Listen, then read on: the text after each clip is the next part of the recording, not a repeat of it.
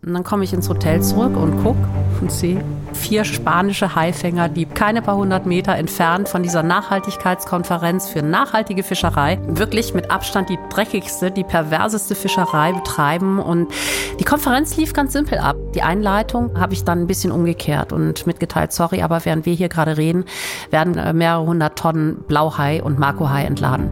Das ist nicht korrekt. Das ist eine Doppelmoral. Der Fischereiminister der Azoren, und der war jetzt nicht very amused. Der kam dann auf mich zu und meinte dann nur sehr schnippisch zu mir, Sie wissen schon, wer Sie hier eingeladen hat und wer Ihren Aufenthalt bezahlt hat. Und ich habe ihn dann nur angeguckt und gesagt, und Sie wissen schon, wen Sie eingeladen haben. Und habe mich umgedreht und bin gegangen.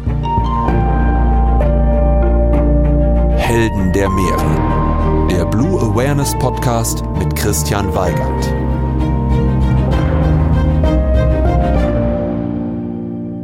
Hallo und herzlich willkommen zu dieser Episode von Helden der Meere.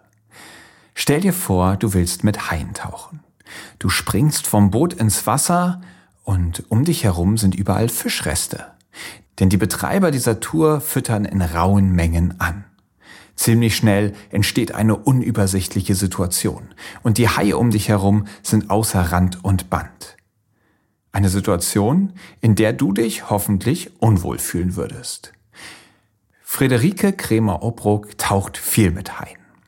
Und in genau dieser Situation hat auch sie sich sehr unwohl gefühlt. Sie ist schon seit Jahrzehnten mit diesen Tieren im Wasser und sie wird uns mitnehmen auf ganz wundervolle Tauchgänge mit Hunderten von Hammerhaien oder extrem charismatischen Tigerhaien. Wir sprechen aber auch darüber, woran man erkennt, ob Tauchanbieter solcher Touren seriös sind. Worauf wir achten müssen, dass unsere Tauchgänge, wenn wir denn welche machen wollen, mit Haien sicher sind. Rike habe ich aber eigentlich aus einem anderen Grund eingeladen. Denn ich möchte mit ihr darüber sprechen, wie wir die Haie vor uns schützen können. Denn sie setzt sich mit dem Verein Elas Motion für den Schutz dieser Tiere ein. Auf höchster politischer Ebene bis hin in die Grundschulen. Leider ist das, was mit den Haien passiert, wenn sie gefangen werden, extrem grausam. Und deshalb muss ich auch eine Triggerwarnung aussprechen. Rike wird das sehr eindrücklich beschreiben und gerade in der Kategorie am Abgrund der Meere, in der Situation, wo ich nachfrage, was dieses Finning genau ist, solltet ihr gut darüber nachdenken, ob ihr nicht ein, zwei Minuten weiterspringen möchtet, denn das, was mit den Haien dort passiert, ist wirklich abscheulich. Und trotzdem bietet diese Podcast-Folge einen Mix an. Aus sehr, sehr schönen Momenten mit Haien, aus Situationen mit Haien, die so verlaufen sind, dass wir da im besten Fall einfach was draus lernen können und vor allem ganz, ganz viel darüber, weshalb wir diese Tiere besser schützen müssen, wie das Ganze politisch funktionieren kann und wie auch wir als Einzelpersonen etwas zum Schutz der Haie beitragen können. Viel Spaß bei dieser Folge mit Friederike Kremer-Obrock. Hallo Rike. Hallo Chris. Ich bin zu Besuch bei euch hier in Langenfeld. Äh, freue mich riesig, dass ihr mich hier zu Gast habt und heiße dich jetzt herzlich willkommen im Helden der Meere Podcast. Danke. Wir werden heute ganz viel über Haie sprechen und das ist ein Thema, für das du dich schon seit Jahrzehnten einsetzt. Das hat, glaube ich, auch damit angefangen, dass du selber total viel Spaß dabei hattest, mit diesen Tieren zu tauchen. Und das führt uns direkt in die erste Kategorie. Meeresrauschen. Mich würde interessieren, wie ist denn für dich so ein perfekter Moment mit einem Hai unter Wasser? Also der perfekte Moment mit einem Hai unter Wasser ist, ähm, ich kann es eigentlich an verschiedenen Orten kann ich es festmachen. Zum Beispiel als Jon, Cocos Island. Du liegst auf 30 Meter Wassertiefe, die Dünung äh, haut dich von links nach rechts gegen die Felsen, du klammerst dich fest, du hast deine große Kamera dabei und wartest auf die Hammerhai, äh, ja, Schwärme. Und dann ziehen auf einmal hunderte von Hammerhaien auf einmal über dir, über diesen Felsen hinweg. Und das ist für mich schon so ein absolut perfekter Moment gewesen, wo ich einfach gedacht habe, das, das, das kann man nicht toppen. Und als wir dann aufgetaucht sind, weil auf 30 Meter kannst du ja nun mal erfahrungsgemäß nicht so lange bleiben. Mhm. Als wir aufgetaucht sind, kam dann noch ein richtig fetter, großer 14 Meter oder ungefähr 14 Meter langer Walhai vorbeigeschwommen. Also das ist, äh, da bist du versaut fürs Leben. es ist einfach so, es, es war für mich einfach einer der schönsten Momente und ja, und natürlich eben auch die Azoren, die Blauhaie, das sind Tiere, die für mich einfach absolut faszinierend sind, äh, die ich einfach in ihrer ja, ganzen Eleganz äh, absolut liebe. Mhm. Gehen wir doch mal in diese Geschichte mit den Hammerhaien rein ich weiß nicht, ist da von vornherein klar, dass man diese Hammerhaie auch sehen wird? Sind die da so regelmäßig, dass das eigentlich fast so eine Art Sicherheit gibt? Oder hat man die vorher schon gespottet vom Boot aus und weiß, ich tauche jetzt in diesen Schwarm ab? Weil es klang so, als ob du da unten sitzt und drauf wartest, dass sie kommen. Also die sind tatsächlich relativ regelmäßig an Alcyon, an diesem Tauchplatz. Äh, du hast da eine Boje, du gehst runter am Bojenseil und wartest unten und musst Glück haben. Und wir hatten das Glück damals. Mhm. Es kann auch anders laufen, definitiv. Also ja, und. Es ist nicht ausgeschlossen. Okay, und wenn man dann da unten sitzt und diese Hammerhaie kommen an, das sind ja Hunderte. Das ist ja wirklich Wahnsinn. Vielleicht habt ihr diese Bilder schon mal gesehen, wo so vom Meeresboden nach oben fotografiert wird und es wimmelt einfach nur so von Hammerhaien, die da schwimmen. Die Fotos habe ich auch selber gemacht, ja. genau. Ist das ein Gefühl, bist du da so abgebrüht, dass, dass das dich in irgendeiner Form noch cool lässt? Oder ist das vielleicht auch irgendwann, also ich weiß, beim Tauchen, da will man ja auch die, eigentlich die Haie im Blick behalten und sozusagen jedem das Gefühl geben, hey, pass auf, ich sehe dich irgendwie. Also das ist dann ja schon eine überwältigende Menge an großen Haien, die da um dich herum ist. Ja gut, aber ich sag mal, der, der Bogenschirnhammerhai als solches ist ja jetzt für Taucher vollkommen harmlos. Äh, wir stehen ja nicht auf seiner Speisekarte.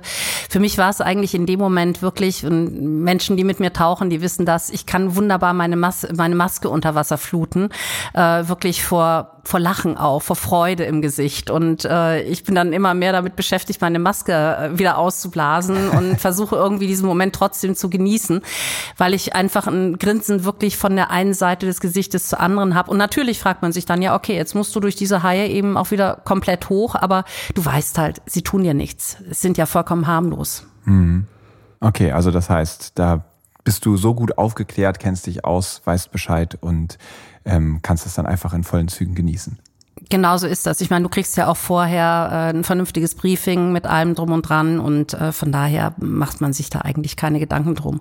Es ist beim bei Cocos Island selber, äh, wenn dann die Galapagos-Haie vorbeikommen oder auch die Silvertips, da hatten wir so ein paar Situationen, wo ich gedacht habe, huch, ja, die können auch anders. Äh, also da äh, reagiert man dann auch anders. Aber bei den Hammerhaien, wie gesagt, äh, die hatten wir auch teilweise an den Putzerstationen direkt vor der Nase und die freuen sich darüber, dass sie halt von den Falterfischen da geputzt werden und schwimmen gemütlich wieder weiter ihrer Wege.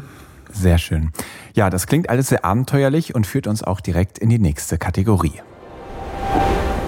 Abenteuer Ozean. Es gibt ja unter Menschen Shooting-Stars, die weltweit bekannt sind und tatsächlich gibt es auch ein paar Haie, die fast so eine Art Shooting-Star-Status erreicht haben. Und ein Hai, den ich jetzt noch nicht persönlich kennengelernt habe, aber von dem ich schon sehr häufig gehört habe, ist Emma. Hm, ja, Emma. Du, du, hast Emma kennengelernt. Ich habe Emma kennengelernt. Stell ja. uns Emma mal vor. Wer ist Emma? Also, äh, Emma ist ein ziemlich kapitalgroßer und sehr alter Tigerhai, der auf den Bahamas an Tiger Beach regelmäßig unterwegs ist. Und äh, ich kenne sie jetzt durch Jim Abernethy, mit dem ich dort äh, ja auch schon des Öfteren tauchen war. Und Emma kennt Jim und Jim kennt Emma seit 1995. Also es hat schon wirklich ein kapitales Alter. Und Emma ist für mich einfach eine absolute Botschafterin ihrer Art. Sie ist wirklich ein sanftmütiger Hai, anders kann ich nicht sagen. Sie kann auch beißen, sie hat spitze Zähne. Und es ist wirklich faszinierend zu sehen. Äh, wir waren mit Jim zusammen dort und äh, wir waren zehn Taucher im Wasser. Und äh, er hat seine Kamera dort, er hat den Hai vor der Nase. Wir haben alle schwarze Klamotten an, also komplett schwarze Kopfhauben, schwarze Handschuhe, schwarze Anzüge, schwarze Flossen. Und die schwimmt wirklich ganz zielgenau genau zu Jim hin und sagt, hey, hallo, mein also lieber Top Buddy. Die sehen, kennt den, die kennt den. Obwohl alle gleich aussehen. Sehen alle gleich aus, die kennt den. Die schwimmt zu ihm hin. Gut, sie schwimmt natürlich auch in die Nähe der Baitbox, klar, da weiß sie, dass da auch die Tauchguides sind, die Jim logisch. in der Hand hält? Nein, nein, nein, nein, nein, nein, nein, die hält er nicht in der Hand, er sitzt in der Nähe von der Baitbox. Okay. Aber da sind ja noch links und rechts ein paar Taucher, da könnte sie ja auch hin. Aber sie schwimmt halt wirklich gezielt zu ihm und der macht alles. Der holt ihre Parasiten von, von der Haut runter, der holt ihr Haken aus dem Maul. Und wir hatten vor ein paar Jahren, hatten wir die Situation, dass Emma auf einmal verschwunden war. Und wir haben halt überlegt, ja Mensch, was könnte denn jetzt passiert sein? Weil es ist normal, dass die Haie eben äh, Tiger Beach verlassen und nach einer gewissen Zeit wiederkommen. Äh, das ist also, die bewegen sich ja nicht nur an Tiger Beach. Und dann war Emma auf einmal über einen Zeitraum von anderthalb Jahren verschwunden. Und der liebe Lennart Rossenfeld, äh, auch Mitglied, Gründungsmitglied von uns, der hat dann also somit die ersten Aufnahmen äh, zusammen von, ja, von Emma mit einem anderen Tigerhai gemacht. Äh, und sie schien scheinbar verletzt gewesen zu sein. Die Schwanzflosse war, war wirklich schwerstens verletzt und ja, man hat halt sehr viel gemutmaßt, was hätte passieren können oder was ist passiert und man geht eigentlich davon aus, dass sie wahrscheinlich wieder irgendwo an einem Boot gehangen hat, bei einem Big Game Fischer an der Leine gehangen hat und vielleicht eben mit der Schwanzflosse in eine Schraube reingekommen ist, also in die mhm. Bootschraube reingekommen ist. Ähm, genau wissen wir das nicht. Es war auf jeden Fall eine schwere Verletzung, aber man kann sie jetzt wirklich sehr signifikant daran erkennen. Also okay. vorher auch schon gut äh, an ihrer äh, Rückenflosse und an ihren markanten Zeichnungen am Maul, aber jetzt mittlerweile eben auch an dieser etwas deformierten Schwanzflosse.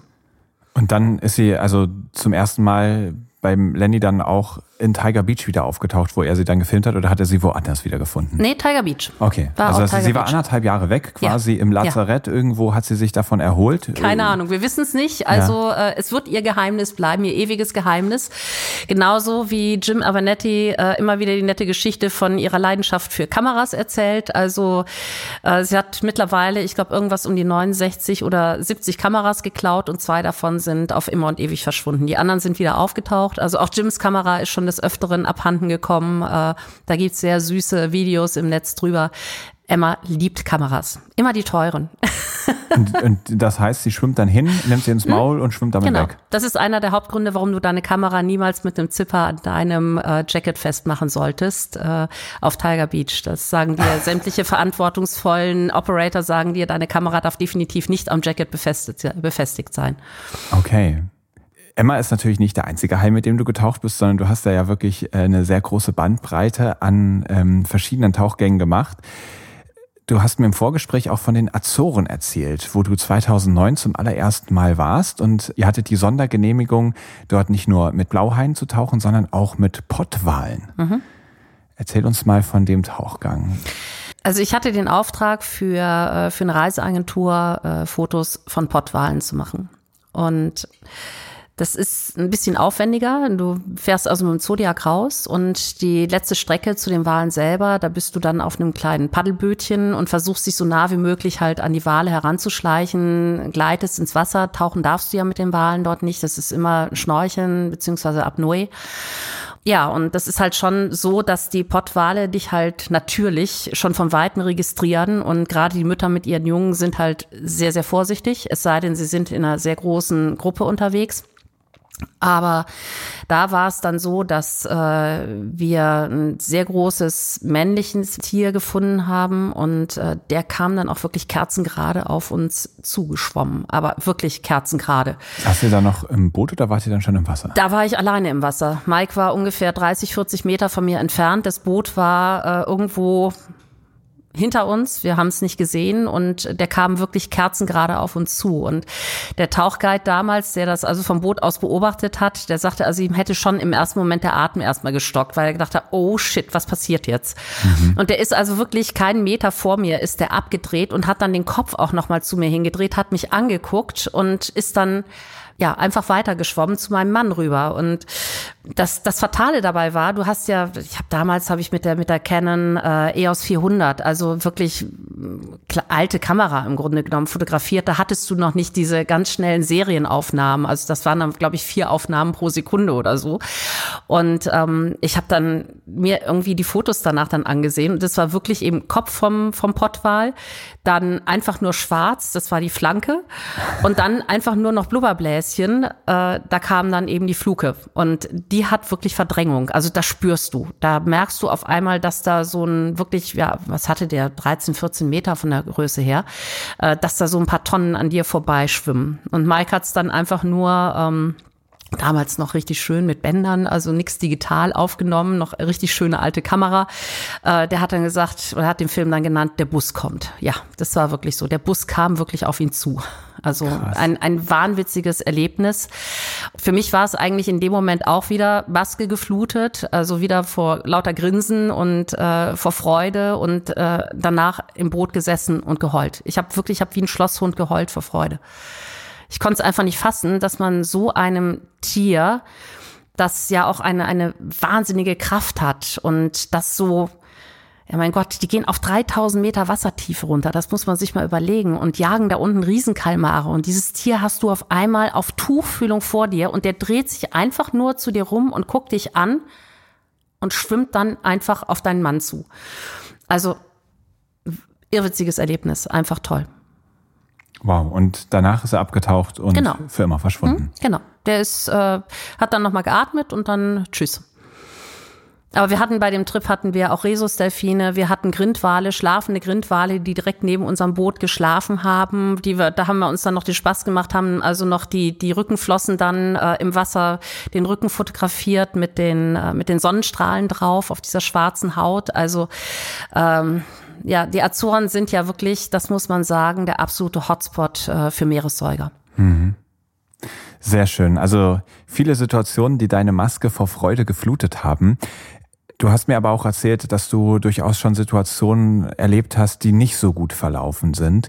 Eine davon ist mir in Erinnerung geblieben, da hast du gesagt, boah, in Südafrika habe ich das mal erlebt, da wurden Blauhaie so angefüttert, die waren irgendwann außer Rand und Band und ich habe gedacht, ich muss hier raus aus dem Wasser. Ja, ja. Was war das da ist los? So, also das ist äh, sind diese diese Blauwassertauchgänge äh, vom Kap, wo du erstmal zwei drei Stunden wirklich rausgurkst, äh, um aus dem grünen Wasser, aus dem kalten Wasser ins blaue warme Wasser zu kommen. Und äh, da sind halt die die relativ jungen beziehungsweise sehr jungen Blauhaie und Makohaie unterwegs. Und du hast dort halt Tiere, die sind gerade mal einen Meter groß, manche größere Tiere auch bis zwei Meter.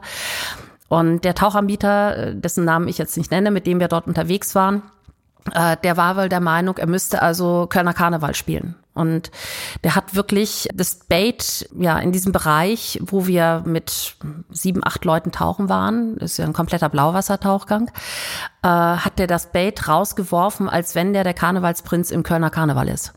Also das war der helle Wahnsinn. Wir haben uns innerhalb von kürzester Zeit haben wir uns in einer riesigen Baitwolke befunden und die Tiere waren komplett außer Rand und Band. Und das ist so eine Situation gewesen, wo wir erstmal überlegt haben, wir waren zu dritt dort, also eine gute Freundin von uns war noch mit dabei, ähm, Kirsten Fabricius, und überlegt haben, okay, gucken wir uns das an. Also Kirsten ist auch eine absolute erfahrene Haitaucherin und mein Mann und ich zu dem Zeitpunkt halt auch. Wir kannten Blauhaie von den Azoren schon zur Genüge.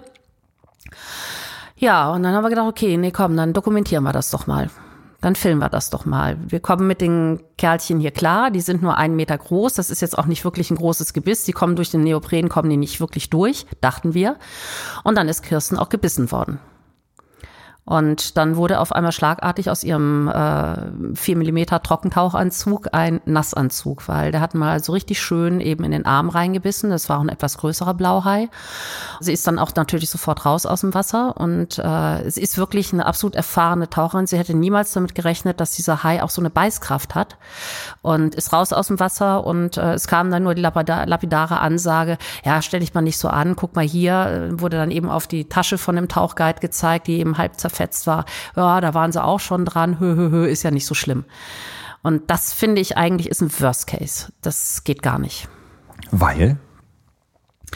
Weil auch unerfahrene Taucher dabei waren. Also wir konnten damit umgehen. Ähm, sie ist dann halt eben von uns verarztet worden, klar, logisch. Und äh, wir haben abends dann noch ziemlich lange zusammengesessen, darüber diskutiert.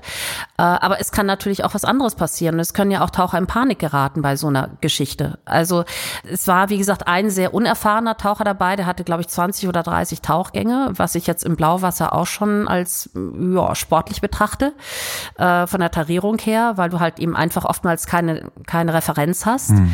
äh, und gerne mal eben dann auf 40, 50 Meter auch mal absackst. Ne? Äh, und ja, und du hast halt einfach die Erfahrung nicht mit den Tieren. Das ist der Punkt dabei. Ja, ich finde da ganz, ganz spannend, dass man sich bei diesen Hai-Begegnungen, die ja auf jeden Fall etwas ist, wo ich weiß, ganz, ganz viele Leute, die sich den Podcast anhören, wünschen sich das total. Die sind begeistert von Haien seit Kindestagen an und die, die, ich weiß das, die haben das Ziel, ich will irgendwann mal mit einem Hai tauchen. Das, das ist für die das Allergrößte. Und Wir haben ja zum Beispiel auch in Folgen mit Lukas Miller schon viel darüber gesprochen, Mensch, wie sollte man sich denn eigentlich verhalten, wenn Haie im Wasser sind? Und worauf muss man achten, dass man einen solchen Tauchgang sicher machen kann? Und ein ganz spannender Gedanken, den ich da von Lukas gelernt habe, ist, ich muss da mir auch bewusst sein, ich habe nicht nur die Verantwortung für mich selber hm. und meine eigene Unversehrtheit. Wenn ich mich ähm, gedankenlos oder sogar wissentlich in eine Situation begebe, die zu einem Zwischenfall fallen, äh, führen kann, dann gefährde ich nicht nur mein Leben, sondern auch das Leben von Millionen von Haien, die unter jeder negativen Schlagzeile einfach extrem leiden. Und dass man ja, da wirklich drauf achten muss, dass genau sowas nicht passiert. Und leider ist vor kurzem die nächste Schlagzeile hochgekommen, wo am Tiger Beach auf den Bahamas es zu einem tödlichen Zwischenfall gekommen ist, wo auch eine Deutsche gestorben ist. Ähm, ich will da jetzt gar nicht so ganz genau auf den Zwischenfall eingehen, weil bisher gibt es da noch gar nicht genug Informationen, dass wir darüber richtig reden könnten und wir wollen hier nicht mutmaßen. Ich würde mich trotzdem dafür interessieren, aus deiner Sicht, die sich da ja sehr, sehr gut mit auskennt, worauf kann ich achten, nicht bei meinem eigenen Verhalten, sondern so ein bisschen bei der Anfang bei den Veranstaltern, die solche Touren anbieten. Wie muss sowas organisiert sein? Das ist so ein Punkt, wo ich selber so ein bisschen unsicher werde, wenn ich immer wieder von Zwischenfällen höre, wo ich mich so frage, hm, hätte ich denn selber erkannt von vornherein, das jetzt besser nicht oder das ist der Moment im Wasser, wo man merkt, uh, jetzt kippt das Ganze. Ich würde da gerne einen kleinen Beitrag zu leisten, ähm, auch mit diesem Podcast, vielleicht auch mit dieser Folge, da noch so ein kleines Puzzlestück hinzuzufügen, wo du uns vielleicht helfen kannst zu sagen, pass auf, achtet einfach darauf, so und so funktioniert das. Wenn das nicht beachtet wird, lasst die Finger davon. Wenn ihr unter Wasser merkt, so und so, dann Achtung. Ähm, weißt du, wo ich hin möchte? Kannst du mir da ein bisschen weiterhelfen? Mhm. Ja, das kann ich. Super. Also wir, wir müssen ja äh, erstmal als erstes unterscheiden zwischen provozierten Unfällen und unprovozierten Unfällen. Das, was letztens in Hogada passiert ist, mit diesem wirklich, ja, ganz schrecklichen Unfall, wo ein Tigerhai äh, ja einen russischen jungen Mann äh, regelrecht zerlegt hat. Anders kann man das ja nicht sagen. Und der auch wirklich äh, die Ambition hatte, ihn zu fressen. Das ist ja auch eher ungewöhnlich bei Haien, also bei anderen Haiarten. Beim Tigerhai schließe ich das mal nicht ganz aus. Das war ein unprovozierter Unfall. In dem Moment, wo ich auf den Bahamas unterwegs bin, Tiger Beach, äh, weiß ich, im Normalfall, wenn diese Tauchsysteme äh, dort greifen, da ist immer Bait im Wasser. Das heißt, wir haben immer eine Baitbox, in der alter Fisch ist und die irgendwo zentral im Wasser mit einem schweren Gewicht vor sich hin wabert und das zieht die Haie an. Wäre die Baitbox nicht da, dann wären die Haie auch nicht da der einzige Grund, warum diese Tiere dort sind, ist die Baitbox, ist der Geruch. Und natürlich eben auch äh, das Interesse daran, dass die Baitbox irgendwann unter Umständen geöffnet wird. Bei sehr verantwortungsbewussten Tauchanbietern, und jetzt sind wir tatsächlich schon dabei, worauf kann ich achten, wird die Baitbox einfach dann erst geöffnet, wenn man mit dem Schiff ein paar Kilometer weg ist vom Tauchspot. Die Haie folgen und bringen den Taucher nicht mehr direkt mit der Fressorgie, die dann folgt, in Verbindung. Es gibt aber leider Gottes eben auch Anbieter, die immer wieder in die Baitbox reingreifen und immer wieder von Hand potenziell gefährliche Haie wie Tigerhaie und auch große Hammerhaie füttern. Und das ist natürlich dieser Thrill, den manche Unterwasserfotografen oder auch Filmer äh, absolut brauchen. Ich weiß nicht warum. Ich finde es ganz furchtbar. Äh, ich finde, das ist auch kein natürliches Verhalten.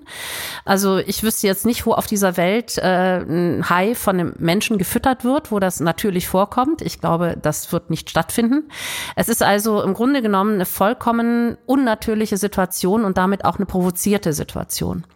Jetzt kann ich natürlich nicht sagen, wie das bei diesem Hai-Unfall abgelaufen gelaufen ist. Äh, da will ich auch überhaupt nicht mutmaßen. Es tut mir entsetzlich leid äh, für diese 47-jährige Deutsche. Ich möchte mir gar nicht ausmalen, wie schrecklich das ist für den Ehemann, ohne seine Frau wieder zurückzureisen. Ich glaube, sie ist bis jetzt nicht gefunden worden. Aber man kann von vornherein schon bestimmte Dinge erkennen bei den Anbietern. Und ich glaube, das ist relativ einfach. Das fängt schon beim ersten Briefing an. Wie nehmen die wirklich die Sicherheit wahr? Kann ich selber beim Briefing auch Einfluss nehmen. Also es waren die beiden Male, die ich jetzt dort war, war es so, dass wir von Anfang an mit unserer Tauchgruppe gesagt haben, so liebe Leute, ihr baitet bitte nicht offen an. Wir wollen keine Bilder, wir wollen keine Filme mit einem offenen Tigerheimmaul, wo gerade dann Thunfischkopf reinwandert. Das brauchen wir nicht, das wollen wir auch nicht. Wir wollen, dass nur der Geruch im Wasser ist. Wir wollen ein vernünftiges Buddy-System haben. Wir haben alle Highsticks dabei. Na, also das heißt, dieser, Was dieser sind Highstick? Highstick ist nichts anderes als ein Holz oder ein PVC-Rohr, das du vor dich hältst. Dass der Hai im Endeffekt berührt und dann in dem Moment merkt, oh halt, das ist kalt, das ist hart, äh, wenn er zu nah an dich herankommt. Und äh, mit diesem Highstick bewegst du dich immer in Richtung des Hais. Und dadurch, dass Haie wissen, wo vorne und hinten bei uns ist, existiert bei sehr guten Anbietern eben auch ein vernünftiges Buddy-System. Das heißt, du hast in der Mitte die Baitbox und außerhalb des Strömungsschattens der Baitbox, also da, wo der Geruch eben dann auch im Wasser ist, sitzen links und rechts in V-Form die Taucher in kleineren Gruppen zusammen, nah beieinander, sodass im Grunde genommen zwei, drei Taucher regelrecht ein kleines Riff bilden.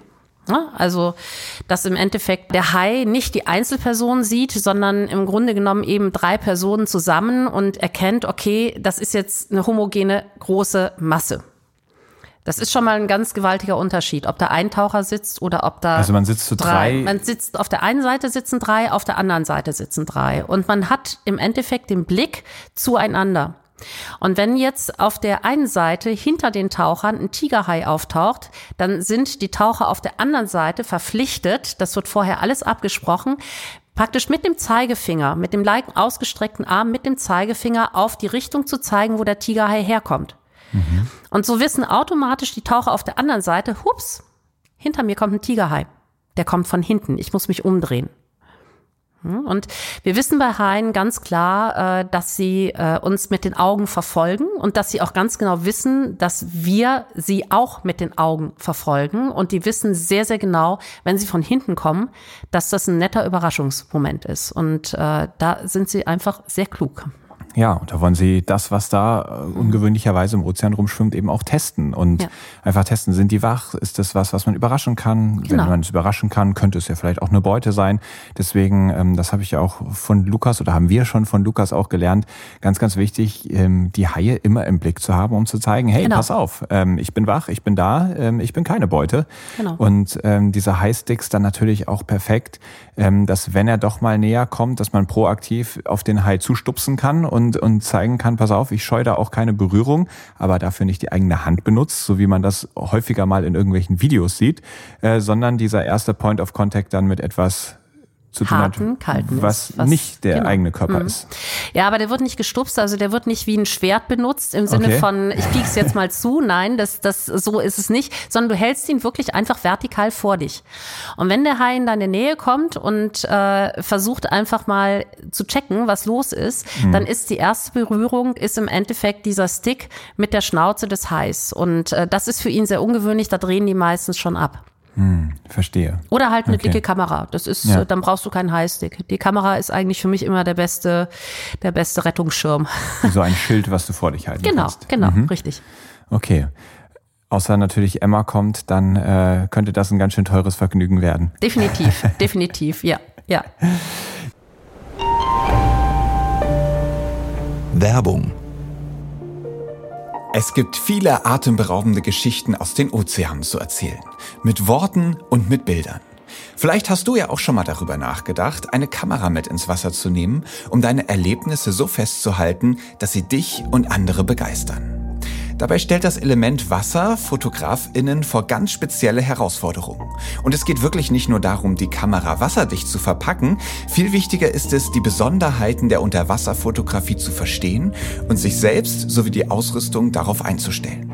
Und genau deshalb gibt es Pan Ocean Photo, das Haus der Unterwasserfotografie.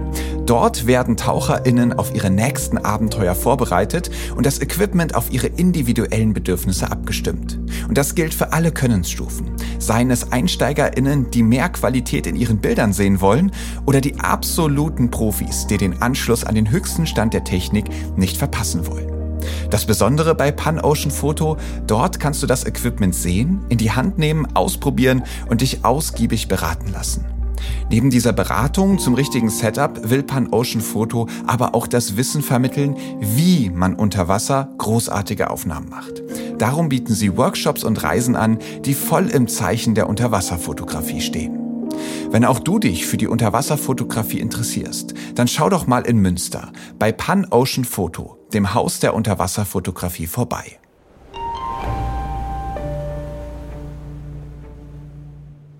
Ja, und seit 2012 hast du mir erzählt, ist es nun so, dass du da auch einfach als Expertin bekannt bist und immer wieder, wenn es irgendwelche Zwischenfälle gibt, dazu auch von den Medien befragt wirst. Ich weiß, du stimmst dich da zum Beispiel auch mit Lukas Müller ab, mit dem wir ja über diesen Hai-Angriff auf Hurghada gesprochen haben. Da würde mich interessieren, wenn du dir diese ganzen Situation anschaust, dazu ja auch dann von der Presse befragt wirst. Du wirst dir ja höchstwahrscheinlich dann alle Bilder, die es dazu gibt, auch anschauen. Was macht das mit dir? Hat das dich und dein Tauchen verändert, sozusagen da immer wieder in diese Situation reinzugehen, in denen es schiefgelaufen ist? Also es verändert mein Tauchen nicht, aber es verändert den Respekt vor den Tieren immer wieder, äh, weil du hast natürlich total unterschiedliche Situationen. Und dir wird eigentlich immer wieder bewusst, das ist ein unberechenbares Tier. Und das ist ein, das ist ein Opportunist, der da unterwegs ist. Hm. Hochseehaie sind Opportunisten. Äh, ich nehme mal ein ganz einfaches Beispiel. Die Longimanus, äh, Weißspitzen Hochseehaie, die vor den Riffen in Ägypten durch die Gegend schwimmen. Da hast du einfach einen Hai, der keine Distanz kennt. Und du kannst teilweise auch nicht reagieren. Und ich weiß nicht, wie viele Videos ich auf meinem Rechner habe von irgendwelchen Unfällen mit Tauchern, wo ich einfach nur sagen muss, Leute, ihr hättet schon viel früher aus dem Wasser gehen müssen. Der Longi, der hatte definitiv schlechte Laune und der war auch im, im Futtermodus, weil sie wahrscheinlich von irgendeinem Boot wieder irgendwo was runtergeworfen worden ist. Und das sind halt schon so Sachen, wo ich dann auch mit dem nötigen Respekt an diese Tiere herangehe. Hm. Kannst du vielleicht noch mal ganz kurz erklären, woran erkennst du, dass ein Hai schlechte Laune hat oder im Futtermodus ist? Äh, an der Art und Weise, wie er mich anschwimmt. Also wenn so ein, so ein Tigerhai ganz gemütlich, das ist ja schon fast Zeitlupentempo, äh, auf dich zukommt und einfach mal deine Kamera äh, anstupst, dann dreht er weg und schwimmt weg. Die Wahrscheinlichkeit, dass er das Maul aufmacht, ist relativ gering. Mhm. Aber so ein Longimanus, wenn der in Ägypten unterwegs ist und vor allen Dingen auch beschleunigt. Es gibt einen Tauchunfall vor ein paar Jahren, äh, der, äh, glaube ich, einem, ich glaube, es war auch ein Deutscher, die Wade halb gekostet hat. Äh, und das, das war für mich so ein absolut absoluter, ja, kann man sagen, fast Präzedenzfall, weil äh, dieser Hai wirklich von einem Taucher nach dem nächsten eins auf den Deckel bekommen hat. Äh, der, ich weiß nicht, die haben auf dieses Tier eingeschlagen und kurz bevor der dann zugebissen hat, äh, hat ein Taucher ihm dann noch mit der GoPro eins auf die Nase gegeben. Ja, ich meine, dass da ein, schlecht, ein Hai schlechte Laune bekommt, versteht sich, glaube ich, ganz von alleine. Also äh, der wollte wirklich, der hat danach gesucht. Und der hat dann eben, das war ein Tech-Taucher, der Sidemount-Taucher, der unterwegs war, und der hat, weil der Mann einfach unaufmerksam war in dem Moment, die Wade gefunden und hat zugebissen. Mhm. Und äh, das sind einfach Momente, ähm, wo ich, ja, wo du einfach wirklich bilderbuchmäßig sehen kannst, was da von taucherischer Seite aus schiefgelaufen ist. Kein Buddy-System, massenweise Taucher im Wasser, teilweise vollkommen falsche Ausrüstung. Im Shorty an Dedalus Brothers tauchen zu gehen, ist, glaube ich, keine gute Idee.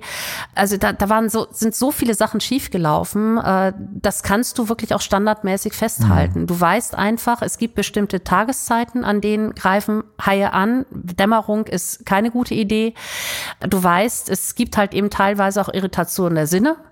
Ganz einfach durch Lärm, durch Brandung. Äh, Bait ist ein Riesenfaktor mhm. äh, und und und. Und daran kannst du im Grunde genommen schon erkennen, wann ein Hai unter Umständen eben vielleicht dann doch mal ausprobiert. Mhm. Ne? Und du hast gesagt, wenn man dann merkt, puh, dieser Hai, der ist für mich, ist der im Jagdmodus, der ähm, dann raus. sofort raus. Raus. Ja. Also äh, sich wirklich auf die die das eigene Gefühl verlassen, das finde ich ganz ganz wichtig. Es gibt gute und es gibt schlechte Tauchguides und wenn ich relativ unerfahren bin und ich habe das Bauchgefühl, Moment, hier läuft gerade irgendwas schief, äh, dann wirklich raus aus dem Wasser. Und das finde ich ist eigentlich auch äh, was sehr, sehr Wichtiges vom Verhalten her. Wirklich auch sich selbst einzugestehen, hm, ich habe mich jetzt unwohl gefühlt, ich war nicht sicher in der Situation. Ich muss jetzt nicht äh, noch unten bleiben und noch irgendwas provozieren. Ja, das äh, sind wieder für mich einige Informationen, die dazukommen, die ich benutzen kann, um, wenn ich denn dann irgendwann mal einen solchen Haitauchgang mache, ähm, beachten kann. Ich möchte jetzt aber mit dir in die nächste Kategorie starten und dort das Blatt einmal umdrehen. Am Abgrund der Meere. Wir haben jetzt äh, nochmal über Situationen gesprochen, in denen Haie menschengefährlich geworden sind. Wenn ich an dich und deine Arbeit denke, dann denke ich aber vor allem daran, dass wir Menschen den Haien sehr, sehr, sehr gefährlich werden. Und dir ist das, glaube ich, zum allerersten Mal 2008 bewusst geworden auf Cocos Island. Das hattest du ganz am Anfang schon als einen der Orte beschrieben, in denen dir die Maske vor lauter Freude geflutet wurde. Du bist aber auch an diesem Ort ähm, der Probleme so richtig bewusst geworden. Wie kam das? Äh, jeder Tauchanbieter, der dort vor Kokos sein, sein Schiffchen liegen hat, äh, beziehungsweise rübergeschippert ist, diese 350 Seemeilen nach Kokos Island, der darf ein bis zweimal äh, rüber zur Rangerstation an Land gehen. Und die Rangerstation auf Kokos sieht äh, etwas anders aus, als man das erwartet, weil die Rangerstation, ich weiß nicht, wie es heute ist, 2008 ist ja jetzt schon ein paar Tage her, damals war es so, dass irrwitzige Mengen an Bojen, an Plastikbehältern, die als Bojen benutzt wurden, an Langleinen, an Haken äh, dort lagerten. Die haben sogar eine eigene Brücke, haben sie aus diesen Bojen und den Langleinen gebaut. Und da wird dir in dem Moment erstmal bewusst, äh, ja, dass das wirklich ein Kampf von äh, David gegen Goliath wird, weil diese Ranger waren also mit einem einzigen Boot damals unterwegs und das war teilweise dann auch noch kaputt und dann kommen halt eben diese Taiwanesen libanesischen Fischer dort an und gehen auch in die Schutzzonen rein und fischen dann unter Umständen eben auch mal an Alcyon oder an anderen Tauchspots und holen dann wirklich massenweise Hammerhaie raus. Und äh, die Ranger machen im Endeffekt nichts anderes als, ja, die, die Langleinen eben aus den Schutzgebieten herauszunehmen und dann eben bei sich zu lagern. Das ist schon wirklich erschütternd, wenn du das siehst, welche Mengen das sind. Äh, das regt natürlich zum Nachdenken an. Das war auch das erste Mal, dass ich damit wirklich so konfrontiert wurde. Das ging mhm. dann natürlich auf den Azoren äh, noch ein bisschen übler weiter. Mhm. Da gehen wir gleich hin. Eine Anekdote, die ich total spannend fand von Kokos Island. Ihr habt dort tatsächlich einen illegalen Haifischer gerettet. ja. Äh, also wir hatten einen Arzt mit an Bord. Einer der Gäste war, war Orthopäde und damit halt eben ausgebildeter guter Arzt. Und äh, wir kriegten dann also einen Notruf von einem Fischerboot, das eben an der Rangerstation, äh, also da in der Bucht eben lag. Und äh, dieser Mann, das war ein älterer Fischer, der hatte Diabetes und hatte sich einen Haihaken in die Wade gerammt. Und hm. ich meine, wir reden von sieben Zentimeter großen Haken, die auch wieder Haken haben. Also das ist echt eine üble Verletzung gewesen. Das hatte sich entzündet. Und äh, der wäre mit seinem Bötchen, wäre der vier bis fünf Tage an die Küste von Costa Rica unterwegs gewesen, das hätte er nicht überlebt. Der wäre also an der Sepsis gestorben, also an der Blutvergiftung. Und dann kam eben die Frage äh, von diesem anderen Boot, ob wir einen Arzt an Bord haben und wann wir eben abfahren. Und wir waren eigentlich so in den letzten Zügen, wollten am nächsten Tag auch fahren und haben dann gesagt, okay, äh, wir fahren die Nacht durch, damit der so schnell wie möglich an Land kommt, aber der darf nicht unter Deck gehen. Warum? Der muss, der muss oben an Deck bleiben, weil auf dem Rückweg alle Taucher sich gegenseitig natürlich ihre Filme gezeigt haben und ihre Fotos, weil Dokumentationen schon teilweise zusammengestellt wurden und äh, ganz klar gesagt wurde, wir machen wirklich alle Vorhänge zu der muss oben bleiben, der muss oben an Deck bleiben, damit der nicht mitkriegt, was hier unter Wasser an Haien unterwegs ist. Und der ist auch die ganzen, wir waren 36 Stunden waren wir unterwegs um den Dreh herum, die ganze Zeit oben geblieben. Wir haben ihn versorgt. Also der hat, der, der, das war jetzt kein Drama. Ne? Ja. Also der ist, glaube ich, Schlimmeres gewohnt, als auf einem äh, Luxusliner da durch die Gegend geschippert zu werden. Aber wir haben ihn natürlich eben auch mit Essen und Trinken und so weiter versorgt. Aber der wäre sonst gestorben. Mhm. Also der wäre definitiv, der hätte das nicht überlebt. Und äh, der hat den Haitauchern halt sein Leben zu verdanken. Also ihr habt ihm dann die Informationen natürlich verwehrt, zu natürlich. zeigen, wie viel man da unten sieht, weil ihr Angst hattet, dass er, sobald er wieder gesund ist, losfährt und dann versucht, genau diese so reichen Haibestände dann zu mhm. befischen. Mhm. Hattet ihr das Gefühl, dass vielleicht euer Akt der Güte, ihr habt ihm ja das Leben gerettet, ähm, dadurch, dass er ihn aufgenommen hat, vielleicht auch bei ihm zu einem Undenken führen könnte oder ähnliches? Nein. Das ist ja, also ich, ich glaube, man muss da unterscheiden. Man muss zwischen Costa Ricanern unterscheiden, die schluckerarm sind, und äh, zwischen den taiwanesischen Flotten. Die taiwanesischen Flotten, das ist eine ganz andere Hausnummer. Das ist wirklich industrielle, große Langleinenfischerei und äh, das hat mit wirklich mit armen kostarikanischen Fischern, denen ich das ja nicht verdenken kann. Hm. Die machen ja nur etwas, was sie seit Generationen machen. Äh, die haben früher sicherlich andere Fische gefischt und seitdem jetzt in den 90er Jahren die Haiflossen halt eben in China so beliebt geworden sind oder generell in Asien so beliebt geworden sind, haben sie sich halt eben da drauf verlegt. Hm. Sie wissen ja oftmals auch gar nicht, was sie dem Ökosystem damit antun. Hm. Gehen wir mal weiter zu den Azoren. Du hattest es eben schon angesprochen und erzählt, dass es dort noch mal viel viel deutlicher wurde, was mit den Haien passiert. Und du bist dort undercover in den Hafen gegangen, um Haifänger zu untersuchen, ähm, zu dokumentieren. Kannst du mal beschreiben, wie da deine allererste Begegnung mit diesen riesigen Haifängerbooten war? Also wir waren ja 2009 das erste Mal auf den Azoren und sind dann äh, 2012 das nächste Mal dort gewesen mhm. und 2012 auch das erste Mal mit Blauhaien dort getaucht. Grandioses Erlebnis. Äh, es kann es nicht anders sagen, du kommst wirklich von, ja, auch wieder Tauchgang mit Nassgefluten, ja. äh, kommst du halt zurück, du freust dich wie Kirre, dass du äh, vier, fünf wirklich kapitalgroße Blauhaie um dich herum gehabt hast, dass du schöne Fotos, schöne Filme gemacht hast, einfach diese Eleganz und die Schönheit dieser Tiere einfach nur auch einfach genießen konntest, weil die kommen ja wirklich auf den Azoren auch ganz nah an die Taucher heran. Äh, und dann fährst du mit deinem Zodiac halt diese, diese drei Stunden Stunden von den Condor Banks halt wieder zurück und bist froh, dass du im Hafen ankommst. Und dann siehst du da ein Schiff liegen. Und in dem Fall waren wir mit Norberto Serpa, also mit Norberto unterwegs. Und Norberto sagte, ja, das ist ein Haifänger. Ich sag, wie, das ist ein Haifänger? Ja, so ein spanischer Haifänger. Der entlädt gerade. Guck mal genau hin. Der entlädt gerade in Überseekontainer. Ja, und das war dann der Moment. Wir waren mit einem Freund zusammen da, wo mein Mann äh, und unser Freund und ich von Bord gegangen sind und äh, ich halt gedacht habe, okay, bring mal eben die Kamera äh, ins Hotel und äh, zieh dich um, hol die Kamera aus dem UW-Gehäuse raus und äh, dann latsche mal rüber und äh, Taucheruhr abgelegt und bin dann halt einfach, das war alles damals auch äh, absolut zugänglich, das war auch nichts Illegales, also du konntest da ganz normal hinlaufen.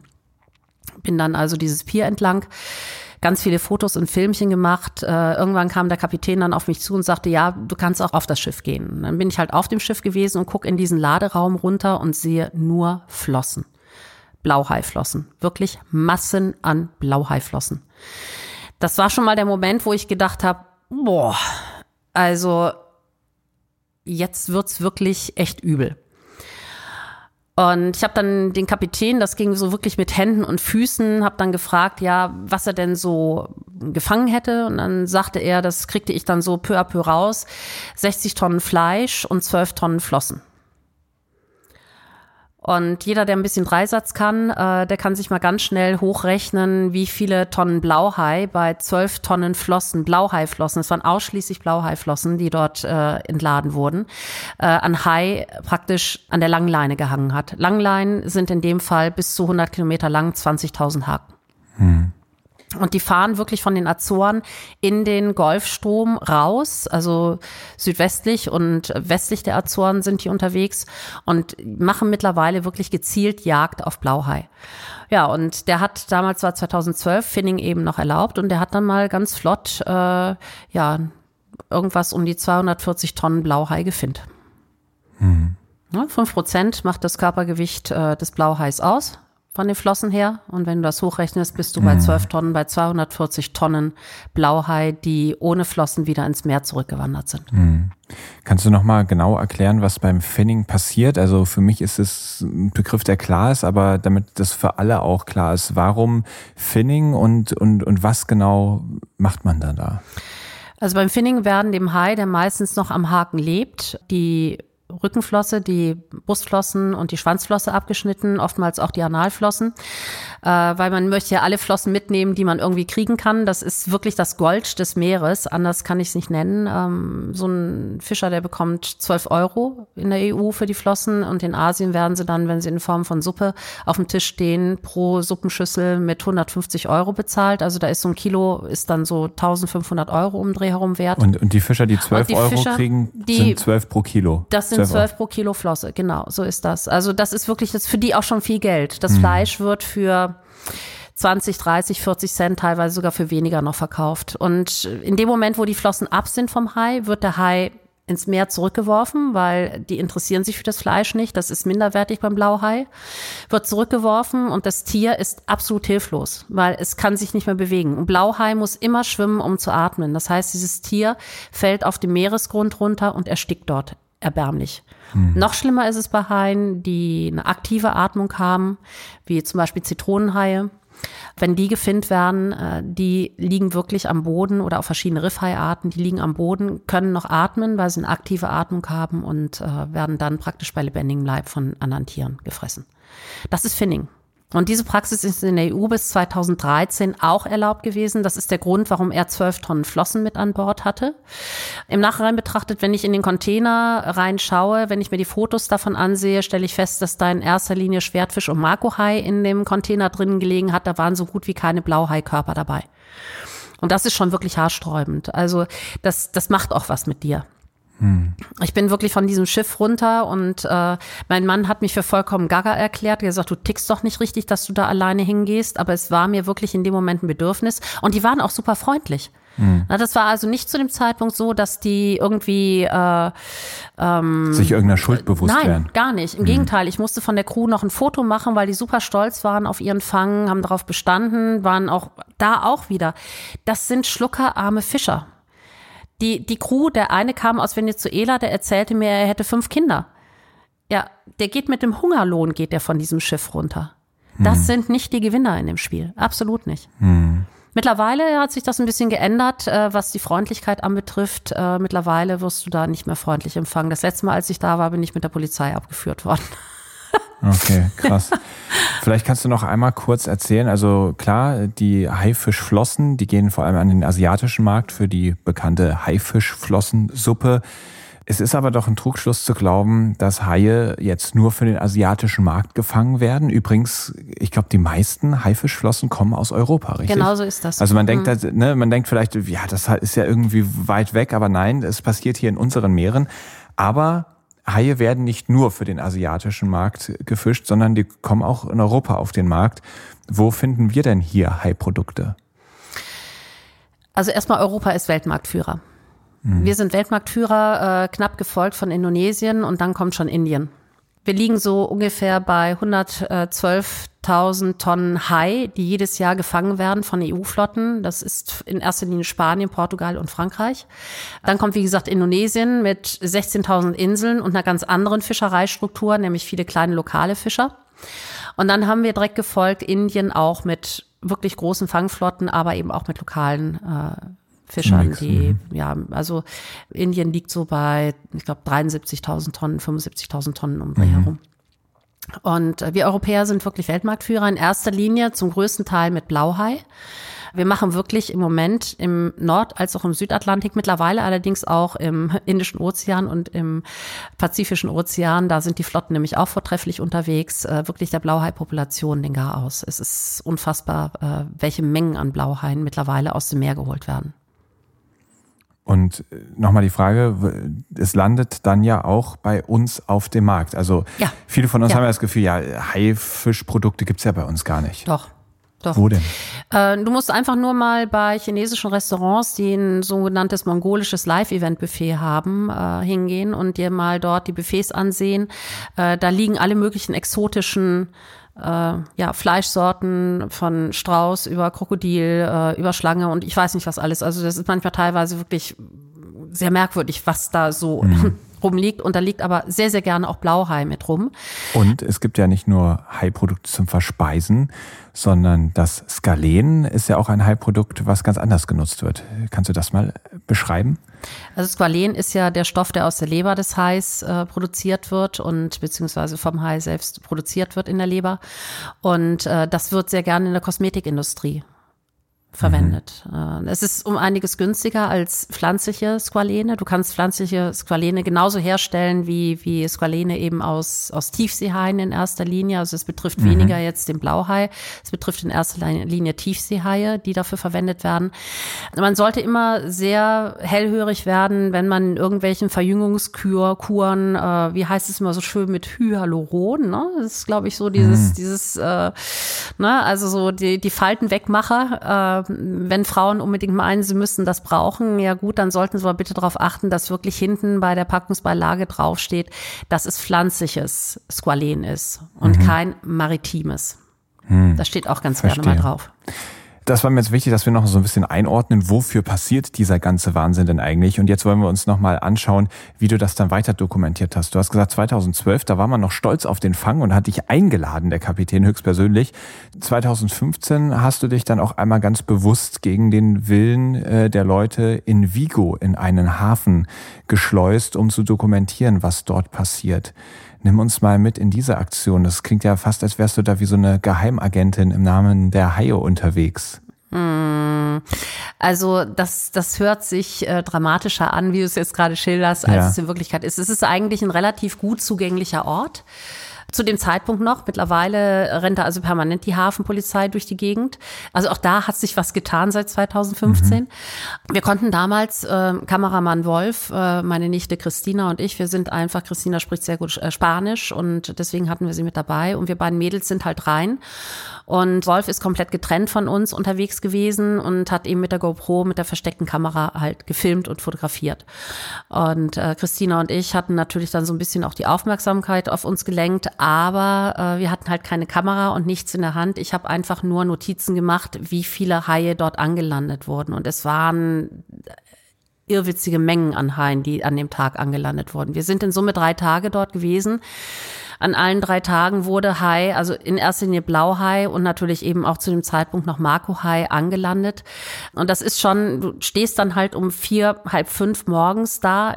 Du stehst wirklich in Hai-Blut. Mhm. Weil die sprühen die vorher ab und dann schmeißen die halt auf diese Europaletten und äh, packen ein bisschen Eis drauf und dann suppen die da so gemütlich vor sich hin. Es ist wirklich, es, es stinkt. Es ist wirklich ein infernalischer, wirklich ekelhafter Geruch. Und du guckst einfach in die Gesichter dieser Tiere, die du so sehr liebst, wo du einfach siehst, die sind, Du hast deine eigenen Blauheit-Tauchgänge, hast du vor Augen und guckst dann wirklich in diese toten Gesichter, in diese Augen. Und was mir bis heute, ich bin jetzt dreimal dort gewesen und äh, immer wieder wirklich in der Seele wehtut, ist, wenn die eben die Köpfe von den Haien ähm, hochnehmen äh, dann haken sie mit solchen festen, großen Haken in die Augen rein. Also es geht wirklich, weil das der einzige Punkt am Kopf ist neben dem Maul, wo sie halt Grip haben für ihre Haken und hauen wirklich diese Haken in die Augen rein und äh, hefen dann diese Haie eben mit Schwanz und eben mit dem Haken im Auge dann eben auf die Europaletten und das ist, äh, das geht dir durch Mark und Bein. Hm. Aber in dem Moment ist es bei mir so, dass ich nur funktioniere. Das ist für mich in dem Moment eine Rolle. Du machst das, du weißt, wofür du das machst, du ziehst es durch. Und das Nachdenken kommt eigentlich erst in dem Moment, wo du deine Sachen sicherst, in irgendeine Cloud hochpackst, äh, damit sie bloß schnell weg sind und keiner mehr drankommt, äh, falls doch mal irgendwo was ist. Ähm, und wenn du dann anfängst, eben diese Bilder Revue passieren zu lassen, dann äh, fließt auch schon das ein oder andere Tränchen dann auch mal wieder. Hm. Du hast mir mal eine Geschichte zu den Azoren erzählt, die ja, fand ich ganz erzählenswert. Und zwar war das so, dass du dort eingeladen warst, bei einer nachhaltigen Fischereikonferenz als Moderation und Chairwoman teilzunehmen und dort eben auch eine kleine Rede zu halten. Und kurz vorher kam dann wieder einer dieser Haifänger an und äh, hat dann deinen ursprünglichen Plan ganz schön über den Haufen geworfen. Ein Haifänger wäre ja noch ganz nett gewesen. Es waren vier in Summe. Okay. Also es war eine Konferenz über nachhaltige Fischerei, die Poland Line Fischerei und es waren wirklich äh, Fischereiminister aus allen Herren Ländern dort. Es waren wirklich viele verantwortliche Personen dort. Es war wirklich ein, es war auch die erste meiner Ansicht nach dieser Art und äh, ich wurde eingeladen, um das Nachhaltigkeitsboard zu leiten. Wir sind dann morgens angekommen und sind dann eben direkt rüber zu der, zu der Stadthalle. Das ist ein sehr, sehr großes Gebäude, sehr mhm. schickes Gebäude auch. Sind rüber, haben uns orientiert. Wir hatten auch Wilfried Huismann für eine ZDF-Reportage auch im Stepptau mit dabei. Der hat dann also auch einige Dinge noch so von seiner Warte aus gefilmt. Ja, und dann äh, sind wir halt dort rein und ähm, ich habe dann meine PowerPoint-Präsentation abgegeben, die also die Azoren in den schönsten Farben schildern sollte. Und ich wusste, das Wort ist irgendwann gegen zwei Uhr nachmittags. Und dann komme ich ins Hotel zurück und guck und sehe vier, wirklich an der Zahl vier Haifänger, vier spanische Haifänger, die parallel dazu keine paar hundert Meter entfernt von dieser Nachhaltigkeitskonferenz für nachhaltige Fischerei wirklich mit Abstand die dreckigste, die perverseste Fischerei betreiben und da hunderte von Tonnen Blauhai und Makohai ausladen. Das konntest du vom Hotelzimmer aus sehen? Das konnte ich vom Hotelzimmer aus sehen, ja, ja. Das ist, okay. äh, wir haben immer ein bestimmtes Hotel mit einem bestimmten Zimmer, von dem du perfekt äh, auf den Hafen gucken kannst. Und meine erste Amtshandlung ist generell immer auf den Azoren. Äh, morgens aufstehen, Vorhang auf, rausgucken, entlädt wieder einer. Und wenn einer entlädt, dann sage ich schon immer direkt zu meinem Mann, Mike, Frühstück fällt aus, wir gehen in den Hafen. Hm. So, und ich bin da dann eben auch äh, ja, losgelatscht und äh, habe gedacht, okay, dann versuchst du mal irgendwie an die Schiffe ranzukommen. Das Problem war nur dabei, dass die auf den Azoren auch mittlerweile gemerkt haben, mh, hm, das kommt vielleicht nicht ganz so gut an mit den ganzen mhm. Haikadavern, die hier so in der Presse gezeigt werden. Wir bauen da mal vorne ein großes grünes Tor hin, sodass das Pier komplett gesperrt ist für Otto Normalverbraucher. Blöderweise war die Tür offen. Dann bin ich halt einfach durchgelatscht, ganz selbstverständlich, habe nicht links und rechts geguckt und bin einfach zu dem Schiff hin und habe Fotos davon gemacht.